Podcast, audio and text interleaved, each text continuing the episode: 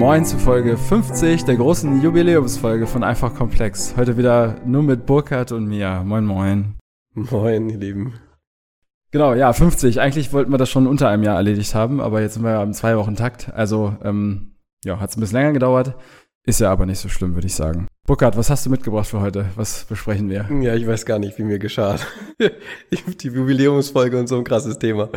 Also ja, also ähm, tatsächlich jetzt nach 50 Folgen traue ich mich endlich mal über Authentifizierung und Autorisierung zu sprechen. Alleine die Worte äh, lassen ja manchen Leuten die Nacken, also mir auch, die Nackenhaare hochstehen. Komplexes, sehr kompliziertes Thema, kann man sich über Kopf und Kragen reden.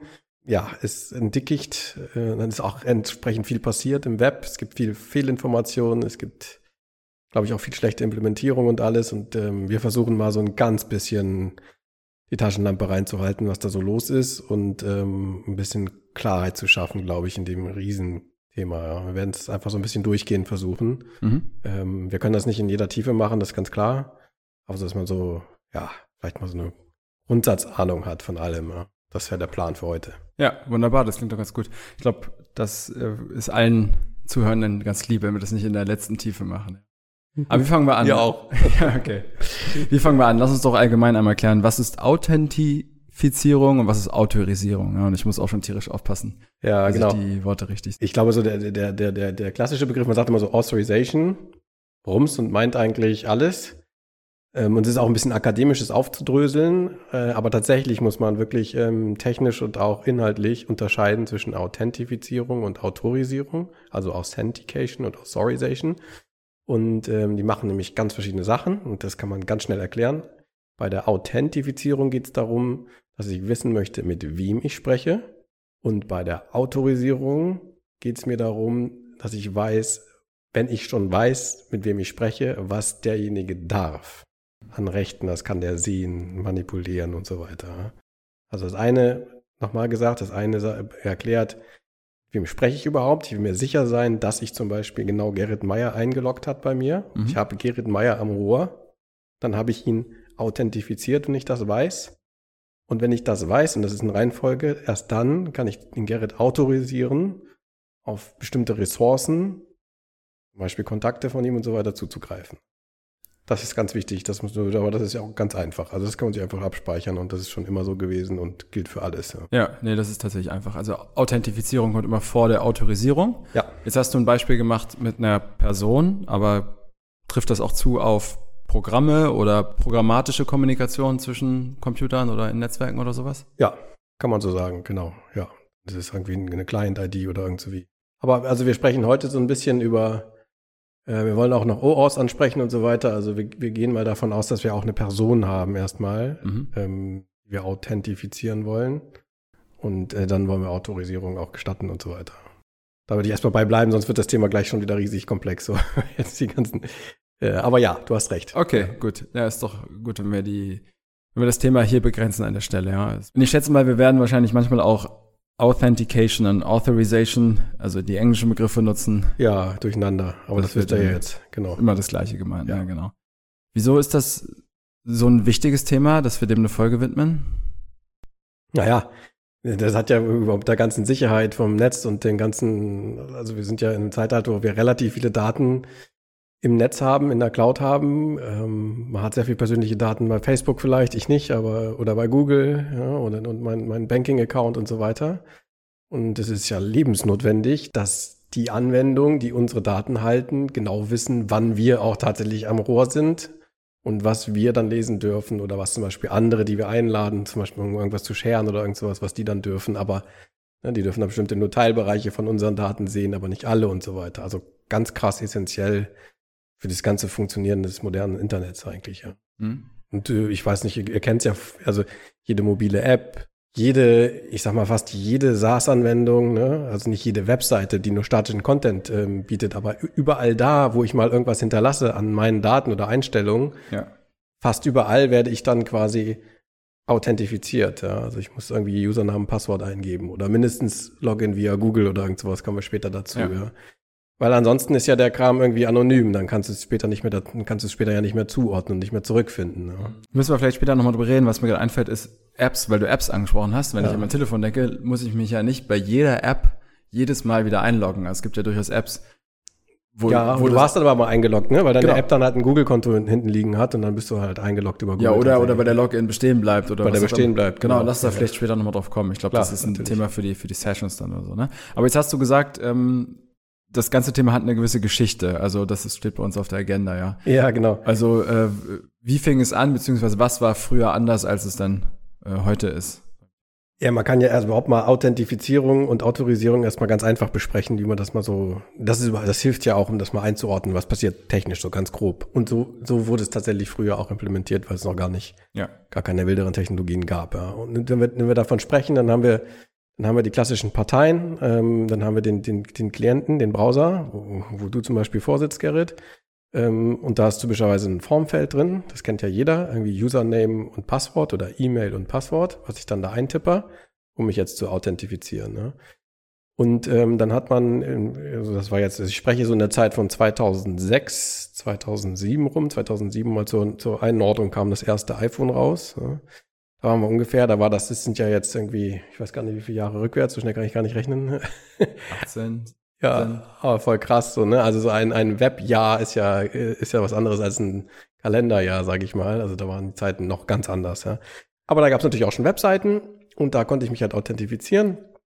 Und dann hatten die typischerweise eine Datenbank, die war halt ganz strikt an diese, an diesen, ne? es gab ja nur einen Server, der hat quasi Webseite geliefert und an dem Server direkt dran war eine Datenbank.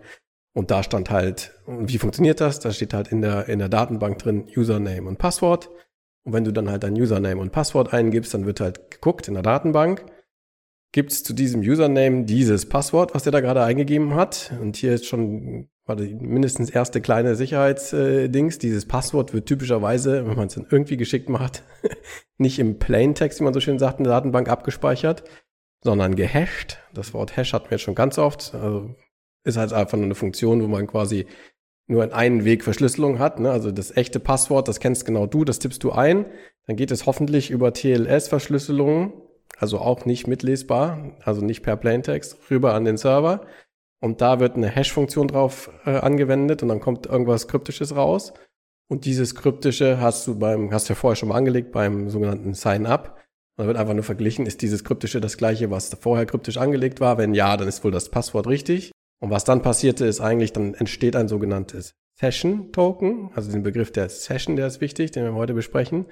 Eine Session ist einfach nur, ja, eine gültige Session ist quasi die Zeit, in der ich gültig eingeloggt bin. Punkt aus, so kann man es eigentlich sagen, ja. Und dieses Session Token, es wird quasi zurückgeschickt zu diesem Browser, der jetzt diesen Request abgegeben hat und dann eigentlich in Form von einem Keks, von einem Cookie abgespeichert das hat den Vorteil, Cookies gab es damals auch schon, das hat den Vorteil, dass mit jedem weiteren Request gegen den Server automatisch dieses Session Token, das quasi dir sagt, okay, du bist halt, du hast mal eine valide Authentifizierung hinter dir, zum Server geschickt und der kann dann quasi immer überprüfen, ja, stimmt das noch, ist das das Session Token, was ich erwarte? Ja, also ist der Gerrit hier noch am Rohr, ich spreche mit dem Richtigen. Alles okay. prima. So, so, so klar und so einfach ist das eigentlich, ja. Ja, das war jetzt für das Internet schon, ne? Du sagst eine Website, also meinst Ja, wir Website, sprechen heute von Webtechnologien im Prinzip. Wie ist es denn, wenn ich einfach in, in der Zeit, ja, hatte ich wahrscheinlich noch viel mehr Programme, die einfach auf meinem Rechner gelaufen sind äh, und da lokal installiert waren. Ja. Vermutlich ähnlich, oder? Also einfach ein Username, Passwort und Teil dieses Programms war eine Datenbank, wo einfach schon dieser Username und dieses Passwort hinterlegt sein mussten. Ja, klar, aber wenn du so denkst, Desktop-Anwendungen und so weiter, da war ja gar kein, das war ja das Internet für nicht notwendig. Ja. Das hättest du ja auch ohne Netzwerkkabel, dann 386er oder was, weiß gar nicht, was da gab und dann Windows. Da ist das halt das Betriebssystem. Ja. Da weißt du ja, du kannst ja beim Windows auch, ähm, also oft gab's das gar nicht. Du musst das nicht, ne? Du kannst beim Windows ja eingeben, ich möchte mich als User mit dem Passwort, wenn das Windows startet, authentifizieren. Ne? Und dann gibt's ja bestimmte Bereiche, es gab es damals schon von Windows, die dann halt nur für dich sind. Ja. ja. Aber was ich jetzt meine ist, also das ist jetzt keine Erfindung des Webs oder sowas, Nein, das Konzept gibt's schon viel länger, das ist schon klar. Das ja, ist genau. was, nee, was man immer zum Einloggen Ja, das konnten kann. schon die alten Griechen, ja. Nein, ja. vielleicht nicht ganz so lange, aber im Prinzip, okay, ja, genau. Ja. genau. Aber du hast es jetzt gleich bezogen auf, auf Web, weil das eigentlich das einzige Relevante heutzutage. Genau, okay. genau, alles andere ist, ähm, genau. Und aber ich würde sagen, alles andere, was nicht Web ist, würde mindestens von dem, was ich gerade gesagt habe, so mit so einer Art Datenbank-Abgleich, passt Username zu Passwort und das Passwort, dass ich das encrypted quasi hinspeichere ne, und nicht im Plaintext so. So würde auch jedes andere System, es gibt ja nicht überall Internet, es gibt ja tatsächlich auch relevante Edge Cases. Wir können ja zum Beispiel gucken, OT, ja, Edge.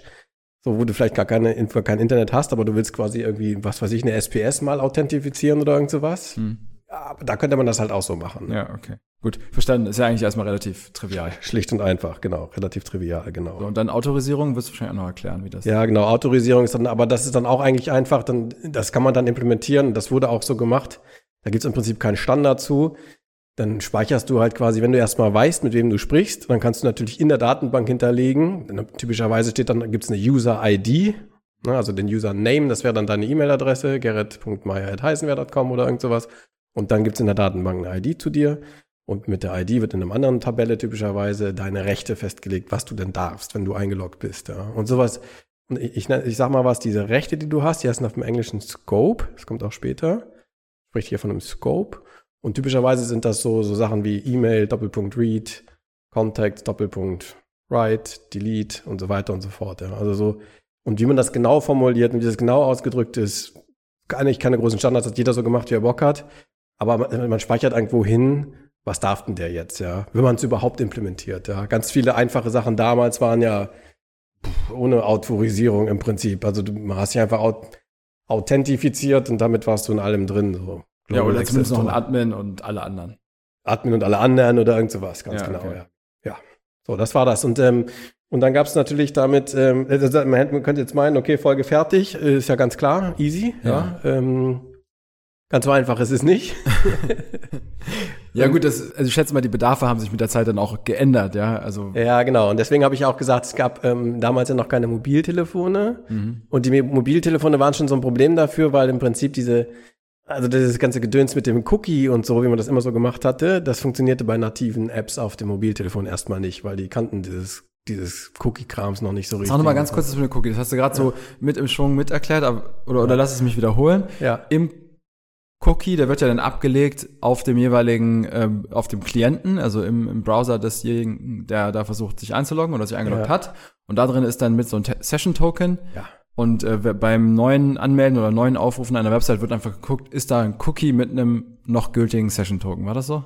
Ähm, fast, genau. Okay. Also es wird nicht geguckt, ist da ein Cookie, sondern was passiert ist, wenn du einen Cookie hast, und du einen Aufruf machst, einen HTTP-Aufruf, ja. dann passiert es so, das ist implementiert in den Browsern, dass der Inhalt des Cookies quasi ran attached wird an diesen HTTP-Aufruf. Das wird automatisch mitgesendet. Da musst du dich als Programmierer ah. noch nicht mal drum kümmern. Hast du einen Cookie, wird quasi die, Dat die Daten des Cookies einfach mitgeschickt. Und das ja. kann der Server dann auslesen, genau. Aber im, im Prinzip richtig, was du gesagt hast. Ja, okay. Und dann kann und so ein Session-Token, auch nochmal kurz gesagt, ne? Also Token, Token, was ist überhaupt ein Token? Ein Token ist einfach nur eine lange Folge, also ein langer String, also eine Abfolge von Charaktern, randomisiert. Ja? Die müssen keinen inhaltlichen Zweck haben, außer dass sie einfach ein uniques Token sind, ein uniker Hauptsache der Server kann damit was anfangen quasi. Richtig. Ja. Hauptsache, also du kannst es quasi lesen und deswegen ist auch nicht schlimm, wenn das irgendwie das Cookie mal irgendwie jemand liest. Ja, das, das ist wichtig, ja wenn dir der Session-Token abhanden kommt, wenn das ein Dritter mitliest, dann kann er vielleicht für die, für die Dauer der Session irgendwas machen. Auch schon nicht so cool so, ne? Aber dieses Session-Token wird ja dann irgendwann erneuert. Ja? Das hat meistens eine Expiry, also das läuft eine gewisse Zeit nur. Und wenn du es halt, wenn du nicht ständig wieder kommunizierst und das nicht automatisch erfrischt wird quasi, dann läuft das halt irgendwann ab und dann wirst du halt wieder nach deinem Username und deiner E-Mail gefragt. Ja. Und dann geht der ganze, ganze Chose von alleine los. Ne? Also es hat keinen Inhalt und die und der Inhalt dieses Session Tokens, der fängt erst dann logisch an Sinn zu machen, wenn der dem Server gezeigt wird, das Session Token. Mhm. Und da steht in der Datenbank, das Session Token ist in der Datenbank auch eingetragen. Und dann kann ich genauso in der Datenbank sagen, okay, wenn ich dieses Token sehe, dann weiß ich, das ist der und der User und der hat die und die Rechte, das und das zu tun. Ne? Das ist eine Möglichkeit. Und das, jetzt nehme ich was vorweg, was wir später nochmal haben. Man könnte jetzt schon akademisch auf die Idee kommen, ja cool, das kann ich natürlich so machen, aber ich könnte ja das Token auch cleverer machen und in das Token schon Informationen reinpacken zu dessen Laufzeit und zu den Rechten, die der, der Nutzer, der sich authentifiziert hat, dann hat. Ja. Das ist auch überhaupt nicht ungewöhnlich und das kommt auch später vor, das wird heute ganz oft gemacht, gerade bei der Authentifizierung. Und dann hat man, dann spricht man von so einem genannten JWT oder JART. unter den, unter den Nerds heißt es JART. JWT, das ist ein JSON Web Token.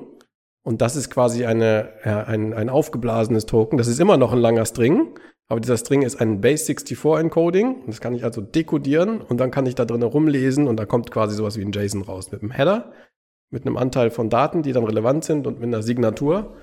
so dass das, dass das Token in sich auch, es kann signiert werden quasi, dann kann, kann quasi jeder, jeder von außen prüfen, ist dieses Token manipuliert worden oder nicht. Ein bisschen diese Krypto-Sachen, die wir vorher hatten mit, mit schon mal Blockchain und so weiter.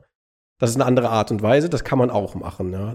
Und es gibt alle Abwandlungen von diesem Kram. Über die Zeit ist alles passiert, ja. Mal gab Session-Tokens, die waren einfach plain, dann gab es mal JWT-Tokens, weil die sich ein bisschen ausgetauscht haben und so weiter. Das ist alles, alles passiert, ja. hat man alles schon gesehen. Ja. Was ist denn jetzt so gängig? Also, wo, du hast gesagt, früher war so, jede Website hat eine eigene Datenbank, gleicht ab. Ja. Das impliziert ja, da hat sich irgendwas geändert. Richtig, und es hat sich deswegen was ändern sogar auch müssen, weil es kam dann ja, es kam dann ja so große Startups, damals Startups hoch, irgendwie ähm, wie Google und Facebook und Yelp. Da gibt's ein schönes Beispiel. Das wird, wenn man das ein bisschen, wenn man in den Google das mal ein bisschen reinhaut, ich weiß nicht, ob ihr noch Zeit und Lust dazu habt, aber dann findet man oft so ein Negativbeispiel von einer jetzt sehr, von einem jetzt sehr äh, erfolgreichen Firma Yelp. Ich glaube, die kennt man in Deutschland vielleicht nicht so, aber äh, also die noch so erfolgreich, ich weiß nicht. Ja, ich weiß es nicht. Also ich, ich habe mal geguckt, ich, das sieht noch ganz gut aus. So, Okay. ja.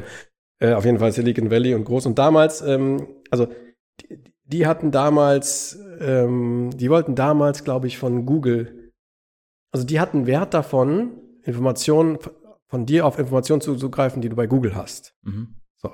Und gegeben dieser Technologie, die ich gerade erzählt habe, Wenn warte mal, wenn du sagst, bei Google haben, meinst du, dann ähm, zum Beispiel deine Kontakte, ne? Ich spreche jetzt mal von den Kontakten. Äh, ange, vorausgesetzt, ich habe einen Google-Account. ja, vorausgesetzt, du so, einen Google-Account Weil genau. Google ist ja erstmal Suche, Ja, ja, es gibt genau. Google-Suche, Google-Account, wie auch immer. Genau, Ja. also worauf ich hinaus will, ich nehme das vorweg. Wenn eine Anwendung oder ein Programm, eine Webanwendung von dir gerne Zugriff hätte auf eine dritte Anwendung, bei der du auch authentifizierbar bist, in der du auch einen Account hast, dann kommst du ja immer in das Problem, wie, wie gibst du dieser dritten Anwendung das Recht, auf einer anderen Anwendung von dir zuzugreifen, ohne, und jetzt kommt's, ohne, dass du dieser anderen Anwendung den Usernamen das Passwort von einer dritten gibst. Und ich nehme, gehe jetzt mal weg von Yelp, weil das kennt man nicht so gut, aber wir machen Spotify, ja. Jeder kennt Spotify, ja. Und Spotify kann zum Beispiel einen Wert daraus schlagen, deine Google Contacts zu kennen, um dann in der Google, in der Spotify-Datenbank zu gucken, ob es Kontakte gibt und die Spotify auch hat, kann ja sein, dass deine Google-Kontakte davon auch irgendwie ein paar Leute Spotify hören. Die haben dann ihre Playlists und so weiter und dann könntest du irgendwie coole Vorschläge von deinen Freunden, was sie gerne für Musik hören und so weiter eingeblendet kriegen. Ja? Also, also es gibt halt tausend, tausend Gründe, warum das Sinn Genau. macht, so, ja. Ich glaube, das gibt's in ganz vielen Apps und so, also irgendwelche Fitness-Apps, wo, wo du dich dann vielleicht mit deinen Kontakten vergleichen willst. Das müssen ja nicht zwingend die Google-Kontakte sein, sondern das auch die allgemeinen Facebook-Kontakte sein. Oder, oder, ja. oder was auch immer. Ja. Genau, ganz Okay. genau. So. Und jetzt, aber, aber das grundsätzliche Problem, was sich daraus ergibt, ist, Ja. jetzt, jetzt habe ich, und in 2006 hätte ich keine andere Möglichkeit gehabt, außer dass, ähm, weil es gab dieses OAuth noch nicht, über das wir sprechen. Jetzt müsste ich quasi Spotify meinen äh, Usernamen und meine Passwort von meinem Google-Account hingeben.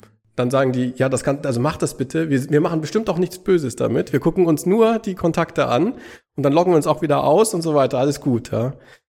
Das wurde tatsächlich auch manchmal gemacht, ja, zum Beispiel von dieser Firma Yelp, aber halt no good so, ja. Also, Ja, selbst, ich meine, selbst wenn du, selbst wenn du der Firma vertraust, der du das gibst, du hast ja immer, du gibst ja immer quasi deine Daten weiter, was du ja eigentlich nicht willst, letzten Endes, oder? Also Passwort und so ein Kram, ja, und den Usernamen. Ja, vor allen Dingen, weil, weil das ist ja die Königs, das ist ja der Königslogin, ne? Also dein Username und dein Passwort autorisieren ja dann die andere App nicht nur die Kontakte zu lesen, sondern den, das ganze Ding, ja. Also du hast ja heute im Google hast du ja nicht nur deine Kontakte drin, sondern vielleicht auch deine Firmendaten, wichtige Dokumente, was weiß ich nicht alles. Also oder? im Grunde kann man sagen, das alte System ist dann an seine Grenzen gelangt oder ist in dem Moment an seine Grenzen gelangt, wo plötzlich ein Bedarf da war oder das Requirement, dass Apps gezielt äh, verschiedene Informationen miteinander austauschen, um den Nutzern ja im Zweifel ein besseres Nutzererlebnis äh, zu bescheren oder oder was auch immer zu machen. Das Kann ich im Zweifel, ne? Auf jeden ja. Fall, so, ja. Ja. Und das ist, genau, du hast völlig recht. Und das ist aber auch total gesund, weil wir wollen ja eigentlich auch nicht. Und jetzt kommen wir wieder zu so einer philosophischen, hier hat man so eine Philosophiefolge, Single Source of Truth, ja.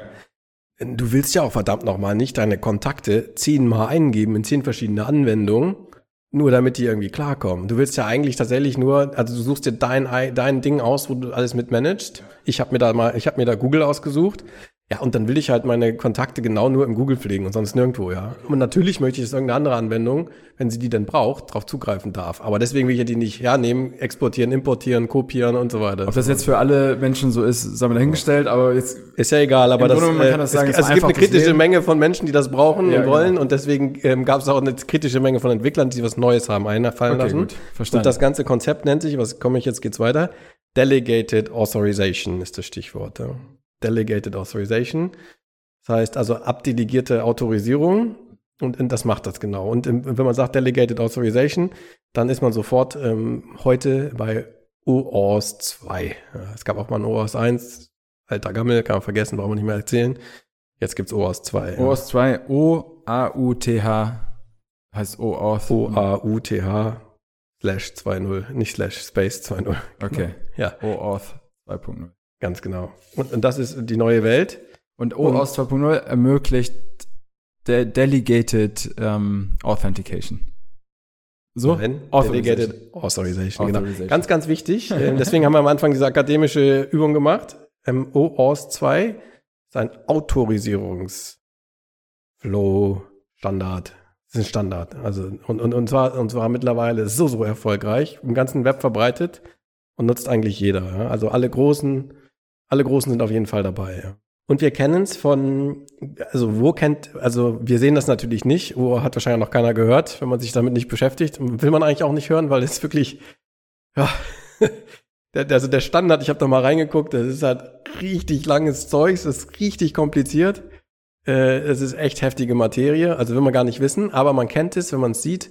Irgendwann kam mal der Login-Button auf von Facebook. Ich glaube, die waren die ersten, 2009 oder irgend sowas. Da kam es das erste Mal so, da wurde quasi OAuth sichtbar, weil da stand dann irgendwo mal, hier, du kannst dich hier auch einloggen mit Facebook. Ja, und also du warst irgendwo anders und konntest auf einmal sagen, Login with Facebook. Und jetzt muss ich ein bisschen aufpassen, dass ich euch nicht, äh, jetzt, jetzt der findige Zuhörer sagt jetzt, äh, jetzt hat der Heisen gesagt, das ist ein Autorisierungsframework. Und jetzt spricht er auf einmal Login with Facebook. Ja. Das ist aber doch Authentifizierung. Der findige Hörer hat genau richtig zugehört, das stimmt. Ähm, aber trotzdem war das quasi der sichtbare Punkt für, für OAuth. Und OAuth wurde an dieser Stelle schon so weit getrieben, dass man es auch ein bisschen gehackt hat, sage ich mal, und eigentlich ähm, über die Maßen genutzt hat, sogar nicht nur als Autorisierung, sondern sogar als Authentifizierungsframework. Ja. Das wurde abgestellt, das, ähm, das, das hat man gesehen, aber da hole ich jetzt ein bisschen. Ja, vielleicht äh, erklär doch erst noch mal kurz dieses OAuth. ja Du sagst, kurz ist gut. Ja, oder kurz, nur mal ein paar Worte darüber. Du sagst, das ist so ein. Standard, der kommt ja auch nicht irgendwie aus dem Nichts so. Irgendwer Nein. muss sich da Gedanken machen und Ja. müssen sich alle darauf einigen. Ist, Ja. das, ist es so ein bisschen was wie ein, wie ein Open Source Produkt oder ist das eher ein Nein. Framework? Nee, es ist tatsächlich eine, es ist tatsächlich eigentlich ein Webstandard, der, also der basiert, das muss man wissen, also der basiert erstmal auf dem HTTP-Protokoll und auf den sogenannten REST-APIs. So, die setze ich mal voraus, sonst funktioniert es nicht. Und dafür, im, im Prinzip definiert das OAuth eine Art Regelwerk, wie wenn ich das habe, ähm, dazu komme, dass ich sicher, sehr sicher, ähm, einer, einer Anwendung, einer dritten Anwendung Rechte geben kann von einer zweiten Anwendung, in der ich schon authentifiziert wurde. Also da kann man sich, da kann man sich ähm, stundenlang mit befassen, was kompliziert ist. Ich versuche es mal ganz einfach zu sagen und mal die, ganz- die ganz schlichten Aha-Erlebnisse, die ich so hatte, mal wieder zu spiegeln. Wenn man, wenn man sich OAuth anguckt, muss man erstmal wissen, man ist quasi immer im Frontend erstmal. Es findet sich alles im Frontend. Also ich bin irgendwie, sagen wir mal, ich bin bei Spotify auf einer Seite. Und dann sagt mir Spotify, so fängt das alles an, ich hätte gerne Zugriff auf deine Google Contacts. Ja, und dann ist im, auf der URL, wenn ich in Spotify bin, das hört also irgendwie auf mit spotify.com oder sowas, add Google Contacts, ein Button bei Spotify. Spotify will jetzt auf die Kontakte zugreifen. Wenn ich auf diesen Button drücke, was passiert dann? Dann passiert, dann komme ich nicht auf eine Form, die wieder bei Spotify ist, wo ich meinen Usernamen, mein Passwort von Google eingeben muss. Nein. Sondern jetzt kommt was Neues. Der OAuth Flow fängt jetzt an. Jetzt werde ich redirected, das ist wichtig, ein Redirect, das kann ich ja immer machen, wenn ich eine Anwendung habe, die kann ja quasi einen Link aufrufen, so ganz normal, Hyperlink, zu einer anderen Seite. Und das tut sie auch und sie ruft auf einen ganz speziellen Link, und zwar den, und jetzt kommt was Wichtiges, den Link zum Autorisierungsserver von Google. Das ist ein wichtiges Konzept. Um dieses ganze um diesen ganzen Kram von dieser Autorisierung aufzuräumen, hat man sich erstmal entschieden, dass es einen eigenen Server gibt, der nichts anderes macht als Autorisierung für alle. Und, und der hat eine eigene API, ja. Und den ruft Spotify nun auf und gibt ihm bestimmte Informationen mit in diesem ersten Aufruf. Ja. Sind im Prinzip drei, wenn man es runterbrennt, alles vereinfacht heute, aber es sind drei wichtige Informationen. Bei diesem ersten Aufruf kommt eine sogenannte Redirect URI rein. Also eine, eine URL, also eine Adresse, wohin, wenn der ganze Kram fertig ist, ob erfolgreich oder nicht, wohin die Reise wieder zurückgeht, der Weg nach Hause. Ja? Und diese Redirect URI, die ist typischerweise, die hört, hört immer auf mit slash callback, das ist relativ standardisiert. Also spotify.com slash callback wäre die Redirect URI, weil es geht nämlich weiter, wir werden quasi immer weitergeleitet im Internet. Ja? Wir werden um ein paar Kurven geleitet und ganz zum Schluss, wenn das fertig ist, dann hab, ich habe quasi das immer mitgenommen, die Adresse nach Hause quasi, habe ich mir gemerkt, nach Hause telefonieren hier, ja. Und dann komme ich wieder zu Spotify irgendwann zurück. Ja? Und dann wertet Spotify auf, auf dem Weg, was alles so passiert ist, wertet es dann aus. Ja? Das erzähle ich gerade noch. You, wie heißt das? URI? Yuri. Yuri. Ja, okay. Yuri. Unique Resource Identifier. Okay. Das ist nichts anderes als deine URL, ein allgemeiner Begriff dafür. So, dann gibt's das, das nächstwichtigste ist der Scope. Ich hatte schon vorher erklärt, der Scope. Also die, Spotify wird jetzt anfragen, nicht ich möchte alles von Google lesen, sondern der Scope ist quasi, was möchte ich, ja? Read Contacts zum Beispiel ist der Scope, ja? Oder ein bisschen mehr. Read Contacts, Read Email. Oder, oder, oder. Diese Scopes, da gibt's ähm, je nachdem, wie komplex deine Anwendung ist, bei Google gibt's lange Listen von Scopes, ja, kann man sich vorstellen, weil die machen so viel, ja, da kannst du Tasks und, und es gibt e wilde Apps, die erstmal versuchen, alles äh, zu kriegen und so weiter. Also ja, genau. Spiele oder sonst so ein Kram, ne? Richtig, richtig. Ja, und dann, wenn man das natürlich ordentlich macht, wenn Spotify.com ordentlich ist, dann machen die, dann werden die auch nur den Scope anfragen, der halt minimal relevant ist, um das zu tun, was sie tun wollen. Ja. Vielleicht in diesem Fall halt Kontakte lesen, ja. Und nicht löschen oder so, ja. Vielleicht will man aber auch Kontakte editieren können, weil man dann, weil das auch vielleicht ein Feature ist, dass ich im Spotify auch mit meinen Kontakten quasi so umgehen kann wie bei Google, das gleiche Experience haben möchte. Gut, bleiben wir mal dabei. Aber egal. Lesen. Lesen. Und dann gibt's noch einen wichtigen Ding, den Response Type. Ähm, ich lasse ich ein bisschen weg, das ist, nicht, das ist typischerweise Code. Ja. Sage ich nachher, was das ist. Ich lasse mal kurz offen. Also diese drei Sachen. Also wohin geht's wieder zurück? Was ist der Scope, den ich anfrage? Und so eine Art äh, Response Type, das ist, ja, das ist dann quasi das Ergebnis. Wie soll das Ergebnis aussehen dieser Autor Autorisierung, die ich jetzt abfrage? Und jetzt werde ich weitergeleitet, tatsächlich auf accounts.google.com. Das kriegt das alles mit. Und wenn ich jetzt nicht eingeloggt bin bei Google, meistens ist man ja schon irgendwie eingeloggt. Also wir sind meistens immer eingeloggt, Gerrit und ich, weil, weil wir mit Google arbeiten. Wer es jetzt nicht ist, der würde jetzt die Authentifizierungsmaske von Google in, ins Gesicht bekommen. Ja? Also Google Login, das kennt man auch manchmal. Ja? Du drückst dann bei Spotify drauf und dann musst du erstmal bei Google einloggen. Ja? Username und Passwort. Aber der Unterschied ist, wenn man jetzt oben in die URL guckt, ich bin halt jetzt bei Google. Und ich gebe jetzt nicht Spotify meinen Usernamen und, äh, und mein Passwort, sondern ich gebe es Google. Und den kann ich es geben, weil denen gehört es ja auch. Ja? Die verwalten das. Ja?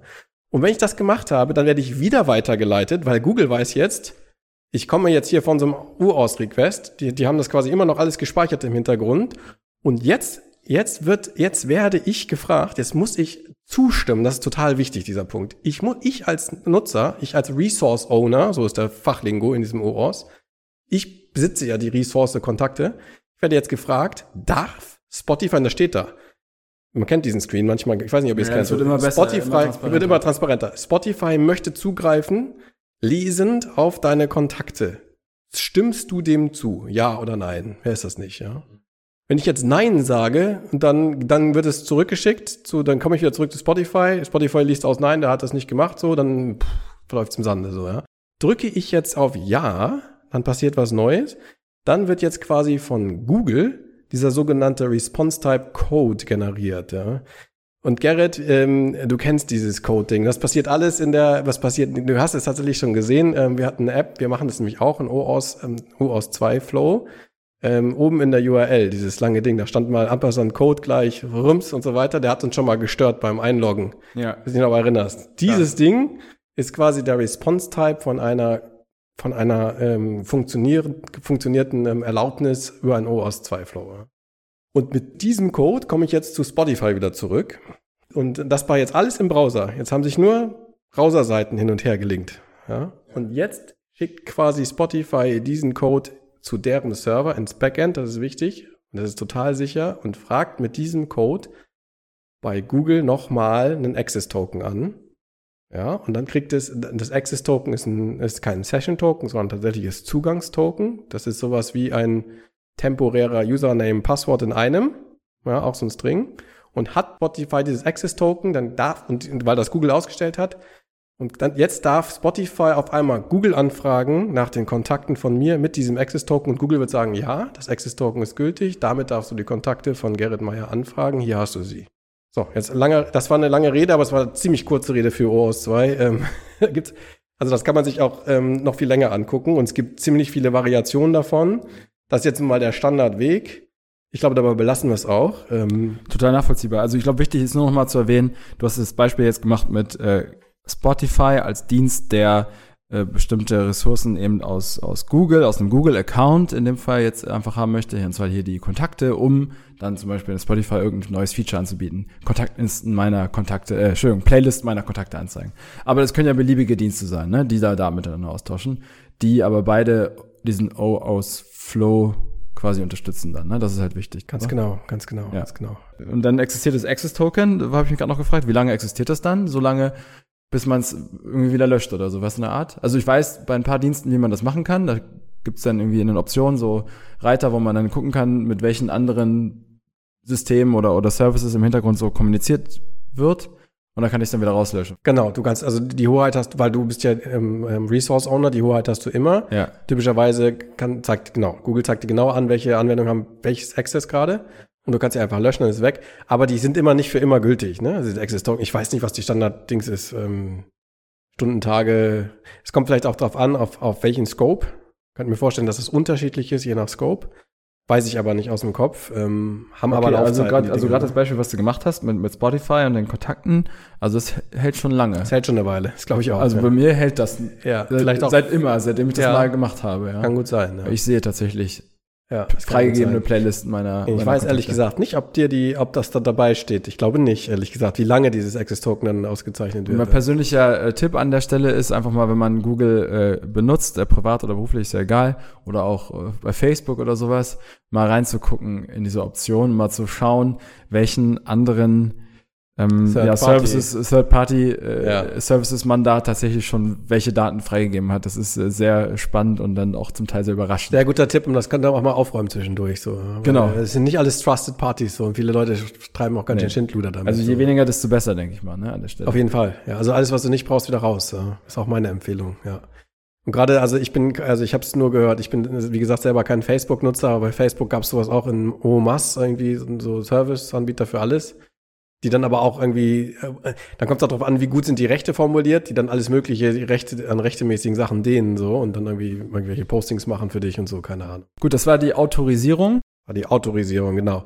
Und jetzt, ähm, wenn, wenn wir jetzt so einen Flow haben, dann kann man sich jetzt vorstellen, und Facebook waren die ersten, im Prinzip kann man diesen ganzen Flow ja auch nehmen, um, um eine Authentifizierung zu machen, ja. Weil, wo ist der Unterschied? Es geht dann eigentlich nur noch darum, dass ich in der ersten Anfrage sage, ähm, ähm, gib mir mal die User-ID und die Informationen zum Nutzer. Ja, als, also wenn ich jetzt, typischerweise haben wir als Scopes Autorisierungsscopes, also lese E-Mail und so weiter und so fort. Und was die aber gemacht haben, die haben sich quasi einen Scope ausgedacht. Und, und das war aber leider nicht standardisiert, weil man es halt quasi gehackt hat. Ja, aber so funktioniert es am Anfang. Und der, der ausgedachte Scope war halt, gib mir halt die Nutzerinformationen, ja, die ID vom, vom User und so weiter. Ja. Und dann funktioniert das gleich, also dann funktioniert es eigentlich genauso, ja. Und auf einmal kann ich halt User-IDs auslesen, so. Aber das war halt, das war dann halt nicht kompatibel, weil es sie da ein bisschen anders gemacht hat und so weiter. Und das hat dann nochmal zurückzuspringen, den Login mit Facebook ermöglicht. Richtig, ja. genau. Das ist das. Genau. Danke, Gerrit, ja, genau. Also Login mit Facebook, wenn ich da drauf drücke, auch heute noch, dann passiert, es ist immer noch heute ein OAuth 2 Flow. Ja, aber, wir, aber es gibt noch ein System oben drüber und das will ich auch nochmal namentlich erwähnen. Das heißt OpenID Connect. Das war quasi die Reaktion darauf, dass man gesehen hat, okay, die, die Großen wollen das halt, die, die pressen das durch, die können das ja auch. Facebook hat angefangen, Google hat sofort nachgezogen. Ein Login with Microsoft kennt man alles. Und dann gab es aber eine Standardisierungsbewegung, ähm, ja, Bewegung, die quasi dieses, diesen Wildwuchs gleich wieder eingefangen haben, Gott sei Dank, und es eingepresst haben, das sogenannte OpenID Connect, was eine kleine Erweiterung ist auf den OAuth 2 Flow, den ich gerade erklärt habe, obendrauf ja, der das aber quasi standardisiert. Und man hat im Prinzip, ähm, was ich gerade gesagt habe, wie man es quasi gemacht, gehackt hat, so hat man es halt auch gelöst. Man hat halt quasi einen speziellen Scope zum, zur User-Authentifizierung erhoben und der heißt OpenID tatsächlich. Kleingeschrieben zusammen OpenID. Das ist ein spezieller Scope. Ja. Und wenn der angefragt wird, dann heißt es, ich möchte den, den Typen jetzt hier authentifizieren, ja, authentifizieren. Ja. Und bekomme dann, und dann passiert genau das Gleiche, ja. Also ich frage den an, von, von, also ich bin jetzt auf irgendeiner Webseite, was weiß ich, sogar auf unserer irgendwie App einloggen und so weiter, loggt sich ein mit Google, dann geht's rüber nach Google, der sieht den OpenID-Scope, weiß, okay, ich muss jetzt hier nicht Autorisierung machen, sondern Authentifizierung nach OpenID-Protokoll, lalala. Und dann passiert aber das Gleiche. Ich muss mich einloggen bei Google oder bin es schon, je nachdem. Wenn ich nicht bin, dann muss ich mich noch einloggen. Ja, meistens muss man sich jetzt nochmal bestätigen. Meistens irgendwie nochmal bestätigen und so weiter, dass es irgendwie ordentlich ist. So, und dann werde ich weitergeleitet, komme wieder zurück zur Anwendung und diese Anwendung bekommt quasi einen Code, mit dem sie die User-Informationen abrufen kann. Also und bei Google ist das zum Beispiel alles mit drin. Ne? Da ist Expiry Date von dieser Information, da ist dann Avatar mit drin, da ist wer du bist, deine E-Mail, alles was du brauchst, um dich dann sauber in der, das, das ist ja, wer SaaS benutzt, das Klassiker, ja, du, du bist dann voll da irgendwie. Und das ist dieses, da steckt alles in diesem OpenID-Scope. Und was man da tatsächlich zurückkriegt, ist kein Access-Token. Deswegen habe ich jetzt schließen wir den Kreis von ganz Anfang. Access-Token ist ja so ein, das ist quasi so ein nichtssagender String. Und dieses OpenID-Token ist jetzt ein JWT-Token, ja, dieses JSON Web-Token weil das hat natürlich, das hat ja nochmal eine andere Qualität, sage ich mal, weil da deine Authentifizierungsdaten drin sind. Deswegen ist das auch nochmal besonders gesichert und kann auch langfristig dann quasi beim Client gespeichert werden, weil da die Informationen im Token schon drin stehen. Und das hat einen Header, dann stehen die Informationen über dich da drinne und eine Signatur. Das heißt, es kann auch nicht, es kann auch nicht modifiziert werden, ohne dass keiner mitkriegt. Ja, das ist, wird ausgestellt einmal von Google und zertifiziert quasi, Siegel drauf, ja, wie so ein, wie so ein Siegelring draufgedampft. Und dann kannst du auch nicht mehr sagen, okay, ich war jemand anders oder irgend sowas. Ist abgesiegelt. Und im Prinzip funktioniert das alles so, ja. Das, ähm, genau. Und, und zusammen ist das die moderne Art und Weise, wie man heute Authentifizierung und Autorisierung macht, ja. Und das, das war jetzt der Sign-up-Prozess, der quasi, den du gerade beschrieben hast, ne? Also das initiale Anlegen eines Accounts unter nee. Nutzung der zum Beispiel Google. Ähm Nein, das Sign-up ist nochmal anders. Ich spreche von Sign-in. Ah, du sprichst wirklich von Sign-In? Ja, ja, ist ein Sign-In, ja. Also Sign-In oder Login ist Anonymous, also ist das gleiche. Ne? Sign-In und ja. Login setzt voraus, dass ich bereits einen Account habe. Ja, wir haben diese, alles, was wir heute besprochen haben, hat nichts mit Sign-Up zu tun. Ne? Ja, okay. Sign-Up ist, ähm, ist auch un, ist unkritisch, weil Sign-Up heißt nichts anderes als, ich lege irgendwann mal einen Account an. Das heißt auch nichts anderes nach wie vor, dass bei dem Server, wenn ich zum Beispiel das bei Google mache, dann wird halt im Google Authorization Server meinen Username und meine E-Mail tatsächlich verschlüsselt. Irgendwo muss es ja mal liegen. Ne? Also das, was ich ganz erzählt habe, was vom Anfang alt ist, das passiert ja trotzdem noch, weil irgendwer muss ja das Passwort kennen. Ne? Es reicht aber, wenn es quasi nur noch einer Vertrauenswürdiges kennt und alle anderen sich da quasi ranhängen. Das ist das Neue, ja.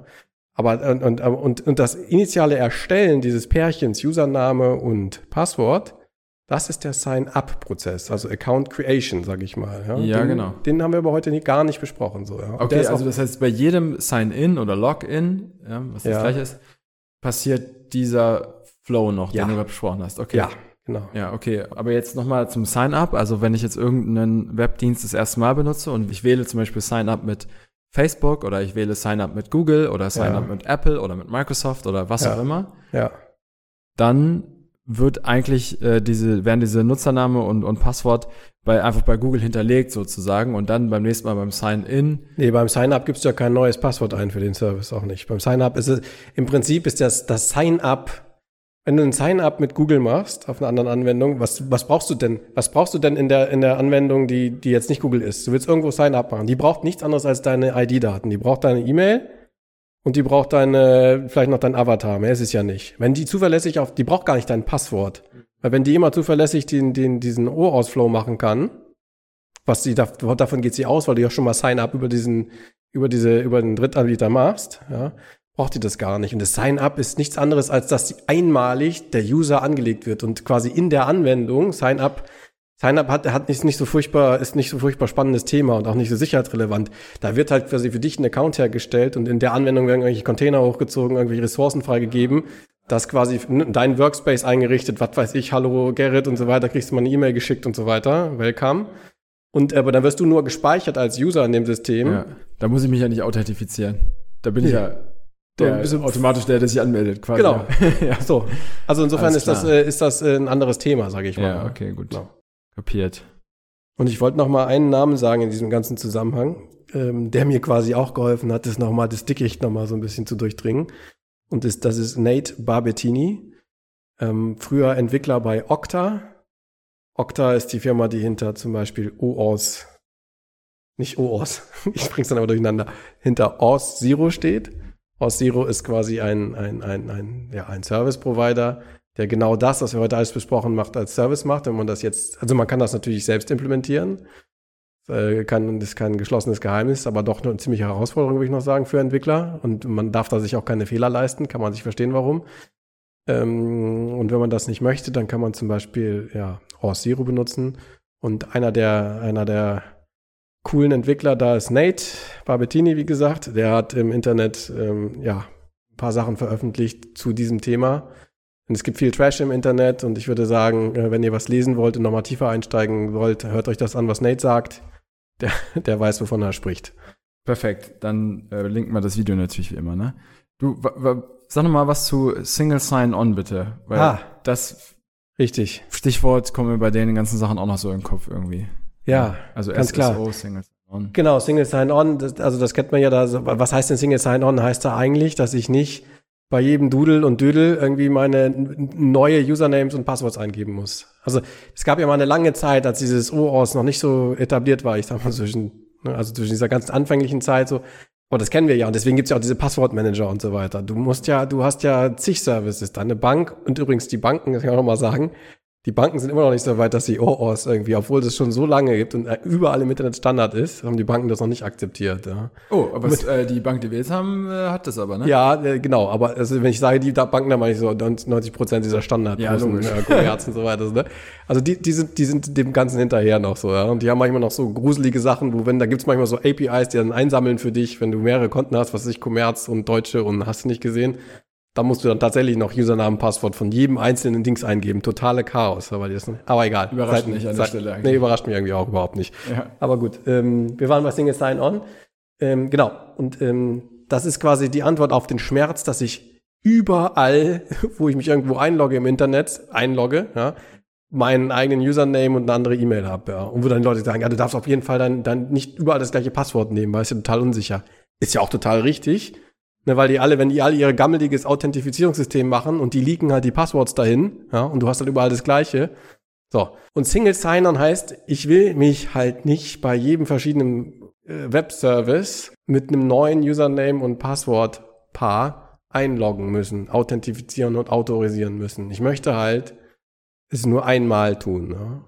Und da, und das löst Könnt ihr euch vorstellen, davon haben wir ja eigentlich gesprochen, die ganze ja, Folge lang. Ja? Also wenn, wenn, wenn ich halt einen ISP habe, dem ich vertraue, ein, ein Identification Service Provider, Identification ist der Oberbegriff für Authorization und, und, und Authentification. Also wenn ich zum Beispiel Google einmal vertrauen möchte oder Facebook oder sei es Microsoft, ja, oder sogar vielleicht irgendwie, und SSO kann man ja auch, ne? SSO wäre im krassesten Sinne webweit durchs ganze Internet. Da muss ich jemandem vertrauen wie Microsoft, Google, Facebook oder GitHub oder sowas. Ja? Dann funktioniert es genau so und dann mache ich, und wenn die Dienste das anbieten, dann habe ich Single Sign-On, weil es geht alles nur noch über meinen Google-Account. Ja. Bums aus und es ist total easy, ich muss mir kein anderes Passwort mehr merken. Dann kann ich das machen oder es gibt manchmal auch, wenn, wenn, wenn du große Konzerne hast, haben die oft ja auch schon so Active Directories und so weiter und die haben ja auch zig Dienste und Abteilungen.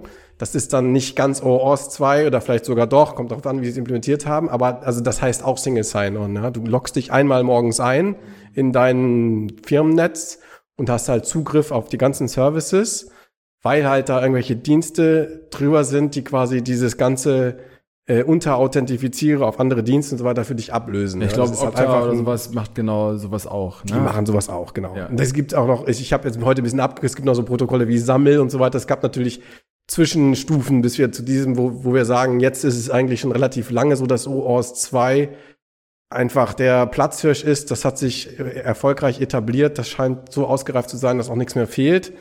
Das weiß man manchmal nicht, weil es ist ja so eine, im Internet ist ja einfach so eine Evolution der Dinge. Ja. Zwischendurch gab es halt sowas wie Sammel noch und so. Und dieser alte Gammel, der lebt halt noch irgendwo und das haben nicht alle umgestellt. Und dann gibt es so Firmen wie Okta, die da halt drüber bügeln, dass ich da keinen Schmerz habe und dass ich trotzdem eine Single Sign-On-Erfahrung bekomme als Nutzer. Ähm, und die bügeln also drunter glatt mit irgendwelchen Bridging-Services und so weiter. Also, so, wie, wie ist es jetzt als, als, äh, sag ich mal, als Heisenware zum Beispiel? Können wir selbst so ein Flow, OAuth Flow, OAuth 2.0 Flow implementieren oder brauchen wir auch immer einen externen ähm, Anbieter, um, um sowas auch nutzen zu können und so oder sowas? Also wie kann man sich das vorstellen? Ja, sehr gute Frage. geht beides, vor, ne? Vor, ja, genau. Und, und, vor allen Dingen, als ich mich jetzt vorbereitet habe für die Folge, habe ich gedacht, okay, ist ja doch gar nicht so kompliziert. Ich habe es immer nie, also ich habe immer gedacht so, also pass auf, das ist ja, ich mache jetzt auch Software nicht seit gestern so, aber das sind ja so Themen äh, bei Authentifizierung und Autorisierung, denke ich mir immer so, da darf halt auch nichts schiefgehen so. Ja. Also wenn du es irgendwie weggedrückt kriegst, drückst halt weg. Also irgendjemandem, der weiß, wie es geht. Ja. Und so machen wir es gerade. Es ist aber tatsächlich kein Hexenwerk und wenn du diesem Framework folgst, diesem OAuth 2, dann kannst du auch gar nicht so viel falsch machen. Man könnte es auch selber machen, ja. Wir, wir haben tatsächlich jetzt im Moment zwei Anbieter sogar, die wir, die wir benutzen. Tatsächlich sind wir mit, mit OAuth Zero dabei. Jetzt haben wir eine neue Firma vielleicht, die kommt jetzt rein. Ich sage das einfach mal, MemberStack, sieht auch ganz gut aus. Und die, die machen das quasi auch nebenbei als Dienst. Weil es auch kein, ist kein Voodoo, ja. Also, und dann kann man sich einfach mit dranhängen an diesen Dienst und muss, und im Prinzip macht man es, man implementiert es, aber es gibt quasi eine Art SDK, Software Development Kit. Das klebst du halt in dein React rein. Das heißt dann irgendwie React Member Stack. So, und dann sage ich halt, dann habe ich da so einen Hook, wie das heißt, also hochliegende Funktion, sage ich, ist der authentifiziert und dann gibt es die Funktion Sign Up, gibt es tatsächlich. So einfach kann man sich vor, Sign Up, Sign In und ist authenticated da. So, weil, weil ich als Entwickler in meiner App brauche ich gar nicht so viel mehr als das, ja. Und ich kann irgendwie die Userdaten abrufen. Und das gibt dir das Ding halt for free. Ja, was soll ich dann jetzt noch, muss ich mir nicht selber mit dem OS 2 Geraffel da irgendwie an die Haare schmeißen, so. Ja, ja, nein, nein, das ist total wichtig. Ja, aber genau. gerade wenn man ein kleines Team hat, muss man sich ja auf die, äh, auf, auf die Kernkompetenzen Kern genau. konzentrieren, ja. Genau, okay. genau. Deswegen Verstand. machen wir das so, ja. ja. Dann was das zum Thema Authorization und Authentication oder? Ja, ich hoffe, ich habe es mit, mit genügend Samthandschuhen angefasst und nicht, äh, nicht viel Quatsch erzählt, aber ich, ja. ähm, ich habe es auch hoffentlich auf einem Level gehalten, wo wir das irgendwie einigermaßen durchgestiegen sind. Ja, und du hast es vor allem immer richtig rum gesagt. Ich habe es öfter mal verwechselt, Autorisierung und Authentifizierung. Das macht nichts, ich glaube, aber es ist klar. Das muss man nochmal zurückspulen zum Anfang. Ja, ich fand, das war doch eine würdige Folge 50 auf jeden Fall. Ähm, Würde mich freuen, wenn ihr uns treu bleibt für die nächsten 50 Folgen. Oh, ja, gut. Ja, das wäre natürlich schön. Ja, ihr merkt schon, wir machen jetzt ab und zu mal Gäste und dann wieder eine Folge äh, ohne Gäste sozusagen. Versuchen jetzt diesen Rhythmus so beizubehalten. Aber mal sehen.